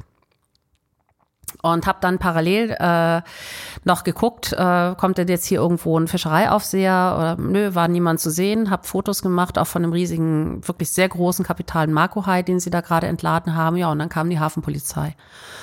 Und äh, ich habe dann meinen Journalistenausweis gezeigt. Nee, ich hätte mich akkreditieren müssen und so weiter. Ich sage, sorry, aber war keine Zeit für. Äh, ich möchte jetzt ganz gerne mal hier noch weiter Fotos machen. Nein, ich hätte das Gelände zu verlassen. Dann habe ich ihm sinnigerweise gesagt, ich steige nicht zu fremden Männern ins Auto, tut mir leid, wenn, dann gehe ich zu Fuß hier runter. Dann bin ich halt zu Fuß runtergegangen, von ihm eskortiert und äh, mit dem Auto und dann war vorne das Tor zu. Ja. Da musste ich dann leider Gottes einsteigen. Ging dann halt nicht anders, weil ich halt einfach mhm. raus musste. Und mein Mann, der hat wirklich äh, zwischenzeitlich, der kennt mich ja, der hat zwischenzeitlich echt Tränen gelacht, weil er war der Meinung, ich laufe mit ihm halt auf die andere Seite vom Hafen und ich war halt einfach weg. Ich bin halt einfach in die andere Richtung gelaufen und äh, war halt dann eben direkt am Schiff selber. Der hat das dann aus der Entfernung, hat er das dann gefilmt. Mhm. Also es war für mich in dem Moment eine relativ lustige Situation, weil ich halt einfach gedacht habe, ey Leute, es, es kann doch echt nicht wahr sein. Ähm, dass ihr jetzt hier wirklich auch Journalisten beziehungsweise Menschen, die so einen Ausweis haben, auch vom Gelände verweist. Mhm. Aber da hat man schon dran gemerkt, dass die Stimmung sehr, sehr stark gekippt ist. Mhm. Und wie lief dann die Konferenz ab? Die Konferenz lief ganz simpel ab. Äh, ich habe dann kurzerhand äh, die Fotos, die aktuellen Fotos in die PowerPoint eingefügt, äh, hab, bin dann wieder hin, habe gesagt, okay, PowerPoint bitte austauschen und habe dann ähm, das, die Einleitung dann eben für diesen Nachhaltigkeitsbereich, wo es eben auch um verschiedene Fischereikonzepte ging, habe ich dann ein bisschen umgekehrt. Ich habe dann halt erstmal die schönen Seiten der Azoren gezeigt und habe dann die aktuellen Bilder gezeigt und mitgeteilt, sorry, aber während wir hier gerade reden, werden gerade äh, keine 400, 500 Meter von hier entfernt äh, mit einer der schlimmsten Fischereien, mit der Langleinenfischerei, mehrere, Tonnen, äh, mehrere hundert Tonnen Blauhai und Makohai entladen. Das ist nicht korrekt. Das ist eine Doppelmoral. Der Fischereiminister der Azoren oder Sekretär für Fischereirecht, so nennt sich es, glaube ich, in der, in der Lokalregierung, der war jetzt nicht, man könnte sagen, not very amused. Mhm. Der kam dann auf mich zu und meinte dann nur sehr schnippisch zu mir, Sie wissen schon, wer Sie hier eingeladen hat und wer Ihren Aufenthalt bezahlt hat. Und ich habe ihn dann nur angeguckt und gesagt, und Sie wissen schon, wen Sie eingeladen haben. Und habe mich umgedreht und bin gegangen. Also ich, das fand ich so eine Frechheit in dem Moment. Das ging gar nicht. Stark. Ja, aber das ist, es muss sein. Ich bin dann auch mit dem Zodiac nochmal auf von der Seeseite. Da habe ich mir dann auch so ein paar schöne Handzeichen von den Fischern noch ansehen dürfen, äh, von wegen nicht filmen und dann halt den Mittelfinger, der kam mir dann auch ein paar Mal entgegen. Also die, die wissen schon ganz genau, dass sie da was machen, was äh, unter Umständen bei den Touristen nicht sehr beliebt ist. Und ich meine, es ist ja im Grunde genommen total schizophren. Du hast auf den Azoren einen wachsenden High-Tourismus. Die Menschen kommen auf die Azoren, weil sie den Ökotourismus schätzen, weil sie, weil sie die Natur schätzen, weil sie die Meeressäuger sehen wollen, weil sie mit dem Blauhain tauchen gehen wollen, weil du wunderschöne wilde Natur hast. Und dann hast du da neben Vigo einen der Hauptumschlagplätze für Haifleisch und Haiflossen. Ja, es ist absurd. Es ist total absurd. Ja. Wirklich Ja. absolut absurd. Aber die nehmen jedes Geschäft mit auf den Inseln, um das mal ganz deutlich zu sagen. Krass. Wir springen mal in die nächste Kategorie. Logbucheintrag. Da möchte ich jetzt nochmal genauer auf dich und deine Arbeit eingehen, oder man muss ja auch sagen, eure Arbeit, denn du hast einen Verein gegründet, Elas Motion, und äh, versucht ganz konkret diese Situation auch zu verändern. Ähm, vielleicht erklärst du einmal Elas Motion, wofür steht der Name dieses Vereins? Also so einen Namen kann sich nur eine Meeresbiologin ausdenken, in dem Fall Marika Schulz. Die kam irgendwann um die Ecke und sagte, Elasmobranchi, das sind die Haie und Rochen, die Plattenkiemer. Und dann kannst du dir schon denken, Ocean, Motion, E-Motion, Schwubbeliwupp war Elasmotion. Äh, Ja. Entwickelt. Das ist übrigens eine ganz nette Anekdote am Rande. Äh, Wir waren irgendwann 2019, äh, im November waren wir in Mosambik, äh, um uns Lukas Projekt dort eben gemeinsam mit ihm und Andrea Marschall anzusehen. Und ich schipperte dann also mit den, mit den beiden und mit Mike zusammen da raus eben in den Basaruto Nationalpark. Und ich sagte, du, Andrea, wir werden so wahrscheinlich, so wie es im Moment aussieht, einen neuen Verein gründen. Und der wird Elas Motion heißen. Und Andrea hat, fing an, ganz breit zu grinsen und sagte nur, was für ein geiler Name. Das kann doch nicht wahr sein. Warum ist der mir nicht eingefallen? Und war also echt, sagt sie, oh, cooler Name. Aber Lisi Müller bleibt halt erstmal ein bisschen äh, ratlos zurück. Und da kommen dann auch so diverse äh, ja, Ja. Varianten vom Namen zustande. Sehr gut. Also das wird uns jetzt nicht mehr passieren. Wir Nee. wissen, wofür es Genau, steht. genau. Und ähm, ihr macht verschiedene Sachen. Und eine der Sachen ist, dass ihr, also ich würde es mal so bezeichnen, ihr seid so ein bisschen Lobbyisten für die Haie. Ja. Und ähm, geht zu verschiedensten Verhandlungen. Das wird ja oft auf hohen politischen Ebenen dann ausgetragen. Ich will versuchen, das jetzt nicht zu verstaubt äh, zu behandeln, wie es dann ja doch irgendwie auch ist und dann so sehr bürokratisch, sondern dass du vielleicht mal zusammenfasst, wie sehr können solche Abkommen, es gibt ja zum Beispiel dieses CITES-Abkommen, was äh, letztes Jahr in Panama geschlossen wurde, also im Jahr 2022, wo einige Leute dann gesagt haben, ja super, das ist jetzt ein Riesenschritt, da sind einige Haiarten jetzt komplett unter Schutz gestellt. Ähm, andere Leute ziehen die Augenbrauen hoch und sagen, na ja, also was das jetzt wirklich bringen soll, ich habe da meine Zweifel. Du bist ja ganz tief drin. Vielleicht kannst du einmal so beschreiben, was ist die Chance oder auch Nicht-Chance von solchen großen Abkommen? Also erstmal CITES ist natürlich eine absolut sinnvolle Angelegenheit. Da brauchen wir uns nicht drüber unterhalten. Äh, Und es war auch wir haben gejubelt. Äh, 54 Requiem-Hai-Arten, alle Hammerhai-Arten. Äh, Bei den Requiem-Haien ist der Blauhai dabei. Es sind eigentlich fast alle kommerziell äh, gehandelten Haiarten sind in dieser Requiem-Hai-Familie. Und wenn ich mir die Flossen ansehe, die wir ja eben auch im Bestand haben, die vom Zoll damals äh, beschlagnahmt worden sind, 2018, und äh, die haben wir genetisch untersucht, da sind tatsächlich eben auch Düsterhai, Nachthai, da ist alles Mögliche dabei. Da ist karibischer Riffhai dabei, Schwarzspitzenhai, großen Schwarzspitzenhai und so weiter, Tigerhai. Gut, der Tigerhai gehört jetzt nicht zu den Requiemhaien, Bullenhai. Also du hast wirklich alle Haiarten in dieser Requiem-Hai-Familie, die kommerziell entsprechend eben gehandelt Okay, werden. was war bei CITES, was, das was haben ist, wir das bedeutet, CITES hat beschlossen, dass die auf Appendix 2 gesetzt werden und Appendix, muss dazu sagen, Appendix 1 heißt, da sind zum Beispiel Schildkröten, Elefanten etc. pp. drauf, die dürfen absolut nicht mehr gehandelt werden. Jeglicher Import, Export, jeglicher Handel ist verboten. Appendix 2, da wo jetzt die Requiem-Haie und die Hammerhaie drauf sind, Das ist äh, praktisch nur noch erlaubt aus gesunden Beständen. Mhm. Haie zu handeln. Und das muss auch wissenschaftlich belegt sein, dass die Bestände gesund sind. Mhm. Und das ist ja beim Marco-Hai schon 2019 wirklich ein Affentanz gewesen. Anders kann man das nicht sagen. Der Marco-Hai, also Kurzflossen-Marco und Langflossen-Marco, ist unter Schutz gestellt worden, ist auf Appendix 2 gesetzt worden. Das heißt also nur sehr eingeschränkter Handel, wenn du nachweisen kannst, Population ist gesund. Mhm. Da wiederhole ich mich. Ähm, und die EU hat sich einfach nicht dran gehalten. Die haben einfach gesagt, ja, nee, wieso? Den Marco Hai können wir doch als Beifang weiter anlanden. Argumentation war damals in diversen Diskussionen, dass man gesagt hat, ja, wenn der Marco Hai schon tot an der Langleine hängt, dann bringt es ja nichts, ihn wieder ins Meer zurückzuwerfen. In der EU haben wir eigentlich die Verpflichtung, Beifang anzulanden. Hm. Also landen wir diese Marco Haie auch an. Das ist unser gutes Recht. Mhm. War ein paar hundert Tonnen, ich glaube 500 bis 700 Tonnen waren es, äh, über die diskutiert wurde. Nur äh, die Makrohai-Population ist so dezimiert worden und der hat so eine langsame Reproduktionsrate, dass selbst diese 500 bis 700 Tonnen wirklich ein Todesstoß sind. Und vor allen Dingen, du hast im Endeffekt auf den Schiffen so gut wie keine Kontrolle. Ja. Nur ein bis drei Prozent aller Fangfahrten werden über Kameras oder über Observer kontrolliert. Mhm. Die restlichen 97 bis 99 Prozent, da können die Fischer draußen machen, was sie wollen.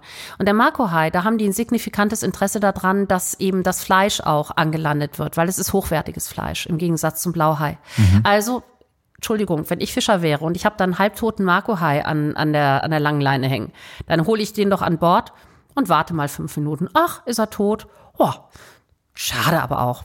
Muss doch in der EU-Beifang angelandet werden. Man hat das dann über ICAT, also über die Thunfischkommission äh, im Nord- und Südatlantik, mit ganz, ganz vielen Diskussionen geregelt. Irgendwann ist die EU dann eingeknickt und äh, jetzt war erstmal eben der Schutz für zwei Jahre für den Marco-Hai da. Wie es weitergeht, äh, kann ich im Moment noch nicht sagen. Und bei den Requiem-Haien wird es jetzt eben besonders interessant, weil der Blauhai, der auch dazu gehört und jetzt auch unter Schutz steht seit dem 23. November, mhm. also sprich seit ein paar Tagen, mhm. dass der eigentlich die Haupteinnahmequelle der spanischen Langleinenfischer ist. Und ich bin sehr gespannt, was die EU daraus macht, welche Ausnahmeregelungen, welche sehr merkwürdigen Studien etc. pp. die EU aus dem Hut zaubern wird oder auch die Spanier und Portugiesen aus dem Hut zaubern werden, um im Endeffekt dafür zu sorgen, dass sie weiterhin die Blauhaie fangen dürfen. Hm. Also das heißt, da bist du einerseits froh, dass es Regelungen gibt, weil das ist erstmal die Basis, dass man überhaupt was durchsetzen kann. Und andererseits ist dein Vertrauen darin, dass es auch wirklich durchgesetzt werden kann und wird, ähm, naja, nicht allzu groß.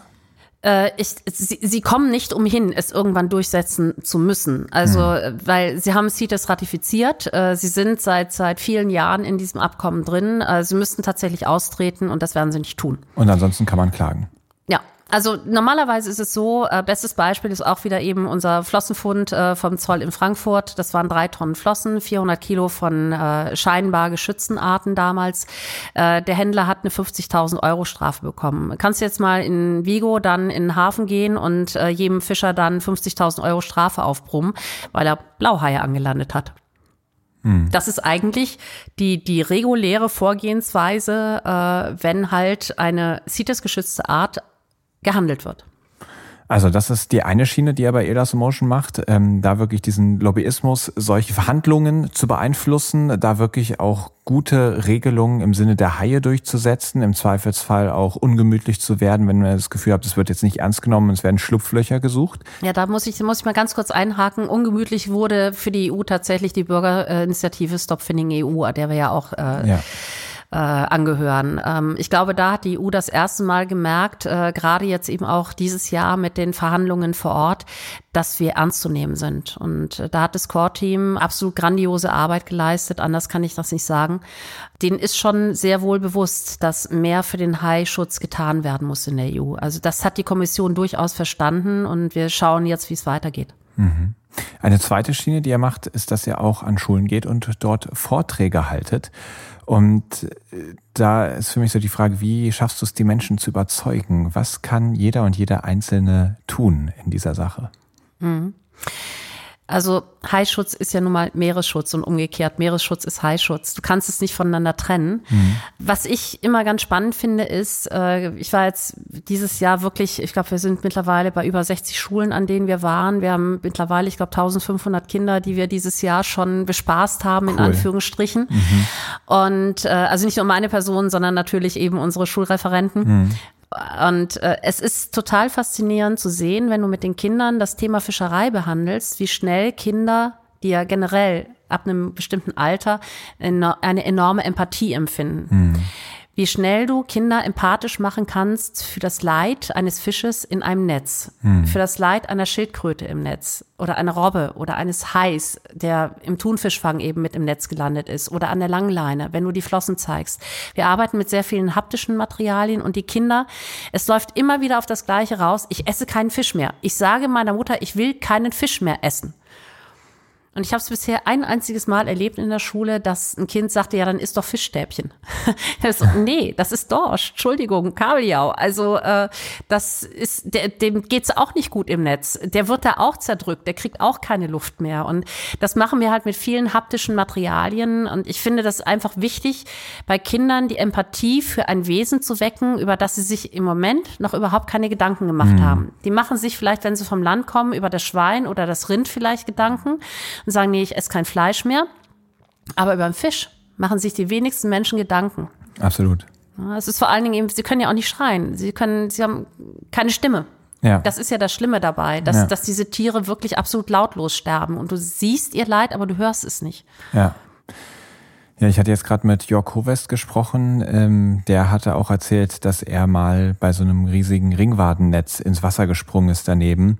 Und er meinte, das Geräusch dort unter Wasser von all diesen panischen Tieren, die dann ja irgendwann ineinander schwimmen, weil es immer enger wird, ähm, das ist auch etwas, was dann nicht vergessen wird. Ähm, aber es stimmt natürlich, sie haben keine Stimme. Und ich glaube, es sind auch Tiere, die uns einfach halt noch mal ferner sind als andere Säugetiere. Jedes Kind hat wahrscheinlich irgendwelche Schweinchen, Kuscheltiere und ähnliches schon mal gehabt, wo, wo dann irgendwie das schon mal näher ist als einfach so einen Fisch, der dann ja doch ähm, einfach ein bisschen anders ist als wir Menschen. Und trotzdem, ja, gerade, also mir geht das so, seitdem ich Unterwasserfische gesehen habe, und man einfach merkt, das sind Lebewesen, die haben was vor, die schwimmen von A nach B und die sind gesund oder nicht gesund und, und denen geht's gut oder nicht gut. Die sind ja ja. Das ist der Punkt. Dann denke ich mir, ey, wie cool ist so ein Tier und wenn man dann irgendwie so ein Brathering oder sowas sieht, ne, dann ist, ist das eine einzige Mahlzeit die man ja auch durchaus mit etwa, man würde ja auch was mit was anderem satt werden und es würde auch äh, wahrscheinlich sehr, sehr lecker schmecken. Da frage ich mich, muss das sein, dass so ein Wesen für diese eine Mahlzeit stirbt? Und ähm, ne, das ist jetzt wirklich so voll dieser Tierschutzgedanke. Und wenn man sich dann noch anschaut, was in den Meeren eigentlich gerade durch die Fischereiindustrie passiert, ja. Dann ist es ja wirklich nicht nur der Tierschutzgedanke, der mich darin bestärkt, keinen Fisch zu essen, sondern auch der Naturschutzgedanke, weil die Fischerei aktuell ja die Meere einfach wirklich zugrunde richtet. Ganz häufig hat man ja so, ja, du bist Vegetarier, isst du denn noch Fisch? Eigentlich müsste es fast andersrum sein, dass man erstmal sagt, okay, also Fisch essen wir ja auf keinen Fall. Ist denn jemand von euch noch Fleisch? Und im Idealfall sagt man, nee, komm, wir kommen ganz ohne aus. Mhm. Ja. Aber es ist ja, ist ja im Grunde genommen auch dieses, äh, äh, die Denke ganz vieler Leute ist doch, ja, dann isst doch Fisch aus Aquakultur. Hm. Also ja. da gibt's ein ganz simples Rechenbeispiel. 90 Millionen Tonnen Fisch werden jedes Jahr gefangen, weltweit. Mittlerweile sind wir bei der Aquakultur bei der gleichen Zahl. Die Aquakultur hat sogar im Moment die aktuellen äh, Wildfänge schon überschritten. Aber 20 Prozent der Wildfänge, die weltweit gefangen werden, die landen nicht bei uns auf dem Teller, sondern die landen in den Aquakulturen. Mhm. Ich meine, es ist doch total schizophren, vollkommen gaga im Grunde genommen, wenn man mal wirklich genau drüber nachdenkt, einen Fisch wie ein Thunfisch, der normalerweise in freier Wildbahn 15 Kilo Futter zu sich nehmen muss, um ein Kilo zuzulegen, dass wir den im Endeffekt in Aquakulturen, den kannst du ja nicht züchten, die werden ja nur praktisch, werden ja im Endeffekt gefangen und dann eben nochmal gemästet, bevor sie geschlachtet mhm. werden, dass du so einen Fisch im Endeffekt dann über ein halbes Jahr, über ein Dreivierteljahr, Jahr eben nochmal mit Massen, mit irrwitzigen Massen an Nicht Wild, nachhaltig gefangenen Nicht Fisch. nachhaltig. Es gibt in dem Sinn auch keine ja. nicht wirklich nachhaltige ja. Fischerei. Das kommt ja noch dazu. Das MSC-Siegel ist ja auch ein absoluter genau, Betrug. Aber der, der, der, der ne? Thunfischschwarm hätte sich nachhaltig selbst absolut, ernährt. Absolut, Ja. absolut, Ja. gar keine Frage. Und dann kommen die mit Lachs äh, dann um die Ecke, wo ich dann denke, ey Leute, auch da ist die Ratio wirklich gravierend. Ja. Ne? Und Ja. vor allen Dingen, jetzt um, um halt keinen Fisch mehr zu geben, kommen die auf den Trichter und äh, fangen jetzt mit Soja an. Also das heißt, du hast jetzt hier teilweise wirklich Fischpellets, wo die Hälfte des, äh, des, des eigentlichen Futters Soja ist. Ja, wo, so, wo kommt denn die Soja her? Also das ist so, so vollkommen daneben. Ja. Also ist, ich könnte sowas auch nicht mehr essen. Wenn du dich einmal damit beschäftigst, äh, dann, dann bist du durch mit dem Thema Fisch. Äh, vor allen Dingen eben auch, was Fischereimethoden anbetrifft. Ja. Wir müssen langsam mal den, den Bogen schließen. Wir sind schon ganz schön lange dabei. Was mich jetzt interessieren würde, ist, ähm, wie schaffst du es da für dich, den Mut hochzuhalten, irgendwie positiv zu bleiben? Du bist ja jetzt schon so viele Jahre dabei. Ähm, es tun sich Dinge, aber es ist sehr träge und der Status quo ist ja immer noch ein, ein wirklich unzufriedenstellender. Mir machen die Kinder Mut. Also das, was wir an den Schulen erleben, die Kinder, die Jugendlichen, auch deren Eltern, also die Generation, die jetzt so Grundschule, fünfte, sechste, siebte, achte Klasse ist und deren Eltern, die so in den ja, 30ern bis maximal 40er Jahren sind. Äh, das ist eine Generation, die sich durchaus, also die Elterngeneration, sehr bewusst ist, was sie ihren Kindern hinterlassen. Was mir wirklich, und da bin ich vollkommen bei dir, es tut sich viel zu wenig, was mir wirklich immer wieder aufstößt, das ist meine Generation. Ich bin jetzt 58 Jahre alt und so ab 40 plus sitzen sehr viele Leute in den Entscheidungsebenen, egal ob bei Unternehmen, egal ob in der Politik, die einfach mit Verlaub nicht A in der Hose haben, endlich mal konsequent etwas zu verändern. Und zwar vielleicht auch mal unter Umständen, ohne dabei darüber nachzudenken, ob sie von irgendjemandem gewählt werden. Äh, das ist das, was mich eigentlich stört. Und es ist eine, ein, ein, ein Verrat im Grunde genommen an den nächsten Generationen. Ich meine, stell dir mal vor, du bist heute fünf Jahre alt, sechs Jahre alt. Du wirst das Jahr 2100 noch ganz locker flockig erleben, wenn du dich gesund ernährst und wenn du gesund bleibst. Möchtest du das? Und das ist einfach der Punkt dabei. Wir haben eine Verantwortung gegenüber den nächsten Generationen. Und diese Verantwortung, der müssen wir endlich mal nachkommen. Und zwar konsequent nachkommen. Und es tut mir leid, wenn ich das sagen muss. Es ist leider Gottes so, dass Verzicht auch mit dazugehört. Aber Verzicht ist für mich nichts Negatives. Verzicht ist etwas, was mir ein sehr, sehr positives, tolles Gefühl gibt, wo ich einfach weiß, ich tue etwas für die nächsten Generationen, ich tue etwas für das Meer, ich tue etwas für die Lebewesen im Meer. Und das gibt mir einfach ein viel, viel besseres Gefühl, als zu wissen, ich wurschtel jetzt einfach mal so weiter, wie das Generationen vor mir gemacht haben. Und im Endeffekt stecke ich damit den Kopf in den Sand und erreiche gar nichts. Das ist ein schönes Schlusswort. Wir kommen aber noch in die letzte Kategorie, und zwar Ebbe oder Flut. Ebbe oder Flut. Du kennst das. Es gibt ein paar Entweder-Oder-Fragen oder Halbsätze und du kannst ganz kurz darauf antworten, was dir in den Sinn kommt. Sturm oder Flaute? Sturm der Entrüstung, gerne. Bahamas oder Azoren? Da gibt's kein Entweder-Oder. Beides ist genial. Und wenn du dich jetzt entscheiden müsstest, dass Azoren, du Fisch oder vegan? vegan. Grundschule oder EU-Parlament? EU-Parlament, weil ich dort äh, immer wieder äh, der Meinung bin, dass sich da auch wirklich einiges tut. Action und Abenteuer oder Ruhe und Entspannung? Action und Abenteuer. Was ich von Haien gelernt habe. Ist die Welt mit anderen Augen zu sehen. Mein Tipp an alle Taucher und Taucherinnen, die mal mit Haien tauchen wollen, ist, Den Moment zu genießen, wenn es denn dann soweit ist und einfach glücklich zu sein und die Maske zu fluten. wenn ich ein Gesetz erlassen dürfte, das weltweit gilt, dann Kinder an die Macht. in fünf Jahren werde ich hoffentlich noch so gesund sein, dass ich äh, weiterhin meiner Arbeit nachgehen kann und äh, ja und weiterhin äh, ja viele Menschen davon überzeugen kann, dass das Meer schützenswert ist. Das wünsche ich dir auch, das wünsche ich uns allen und vor allem auch den Haien, dass du nicht nur fünf, sondern noch ganz, ganz, ganz, ganz viele Jahre so gesund, fit und ähm, ja, einsatzfroh bleibst, auch ungemütlich wirst, wo es mal nötig wird und Hebel in Bewegung setzt. Vielen lieben Dank für das Gespräch, liebe Rike, und alles Gute dir. Ich danke dir.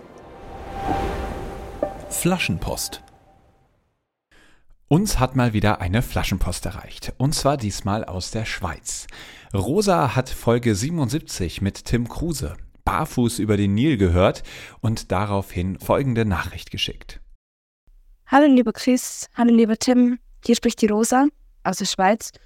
Ich wollte mich zur letzten Folge mit Tim barfuß über den Nil melden und wollte einfach mal zu Tim sagen, wie ermutigend ich das finde von ihm, wenn er über sein Lifestyle und über seine Erlebnisse erzählt, weil es da draußen Menschen gibt, inklusive mir, die haben, die haben Träume, die haben den Wunsch nach ähm, mehr Freiheit und Freiheit in Form von auch ähm, Lifestyle-Veränderung oder zumindest den Weg anzustreben, den sie sich eigentlich im tiefsten Inneren wünschen, auch wenn es unmöglich erscheint. Und solche Menschen wie du, Tim, die zeigen, ja, es kann möglich sein. Und darum finde ich das unheimlich inspirierend, wenn du da erzählst und bin auch unheimlich dankbar, weil es mich auch selber ermutigt, meinen Traum weiter zu verfolgen. Und auch nochmal einen lieben Dank an dich, Chris, dass du solche Kontakte vermittelst, dass du Menschen ähm, uns näher bringst, der Community näher bringst, die für uns eigentlich schier unmöglich zu erreichen äh, scheinen ja, ich finde den Kontakt natürlich selbstständig nicht zu solchen Menschen. Und durch deinen Podcast habe ich so viele tolle, von so vielen tollen Menschen gehört und das ist einfach unglaublich und darum ein ganz, ganz großes Dankeschön. Hm. Vielen lieben Dank, Rosa. Das freut mich sehr, dass du eine solche Inspiration in diesem Podcast und speziell in der Folge mit Tim gefunden hast. Und eine Sache hatte Rosa angesprochen, nämlich die Community, die um diesen Podcast herum entsteht. Und das ist tatsächlich etwas, das mir sehr am Herzen liegt. Gerade seit dem Jahr 2023, wo die ersten Community-Events stattgefunden haben, bei denen Rosa tatsächlich auch teilgenommen hat. Also da habe ich sie schon persönlich kennengelernt. Und das war einfach großartig. Einerseits für mich, die Menschen kennenzulernen, die diesen Podcast hören, aber auch zu sehen, was da für Menschen zusammenkommen, was das für eine tolle Community ist an Leuten, die für die Meere begeistert sind. Und dementsprechend freue ich mich da auch in diesem Jahr wieder auf viele Community-Events, seien es weitere Freitauchkurse, der Helden der Meere Segeltörn oder weitere Sachen, von denen ich selbst noch gar nichts ahne. Und wer diesen Podcast fleißig verfolgt und vielleicht auch mal auf www.helden-der-meere.com vorbeischaut, bekommt natürlich auch mit, was da so ansteht. Und dann freue ich mich, wenn wir uns vielleicht auch dort persönlich sehen. Das war Friederike Kremer-Obrock. Eine Person, die mich nicht nur durch die Erlebnisse im Ozean begeistert, sondern vor allem für die Kraft und Ausdauer, die sie in den Schutz der Haie steckt. Es muss sie wirklich einiges kosten, immer wieder an die Orte zu gehen, an denen die Tiere, die sie selber so liebt, so brutal abgeschlachtet werden. Und auch dieser zähe Prozess von politischen Verhandlungen, ja, das kostet Kraft, dass sie da so dran bleibt und immer weiter Beweise sammelt, verhandelt, unterrichtet, erklärt, sensibilisiert. Sie ist da unermüdlich und das ist wirklich großartig. Was sie und der ganze Elas Motion e.V. für eine Arbeit leisten, der Wert, den kann man gar nicht hoch genug einschätzen. Und falls ihr Lust habt, diese Arbeit zu unterstützen, dann würde ich mich freuen, wenn ihr das mit ein paar Spenden tut. Einen Link dafür findet ihr in den Show Notes. Und falls ihr Lust habt, selbst mitzumachen, ich vermute mal, dafür müsst ihr nicht unbedingt Meeresbiologe oder Meeresbiologin sein. Vielleicht könnt ihr sie auch durch juristische Beratung, Grafikdesign oder welche Talente ihr eben gerade habt, unterstützen. Einfach mal nachfragen, Hilfe kann man meistens gebrauchen. Falls euch diese Folge gefallen hat, teilt sie doch gerne mit einer weiteren Person, die Haie liebt. Denn so können wir immer mehr Menschen für die Meere und in diesem speziellen Fall für die Haie begeistern. Genau das ist das Ziel, das ich mit diesem Podcast verfolge und dafür unterstützt mich der Blue Awareness e.V. Wir wollen euch zu Meeresliebhabenden machen. Denn wir glauben, das, was man liebt, das will man schützen. In 14 Tagen kommt die nächste Folge online und da würde ich mich freuen, wenn ihr wieder mit dabei seid. Bei der nächsten Episode von Helden der Meere. Aufnahme, Produktion und Schnitt Christian Weigand. Musik Paul Timmich und Dorian Behner. Design Malte Buck. Sprecher, Intro und Kategorien Moritz Schelius.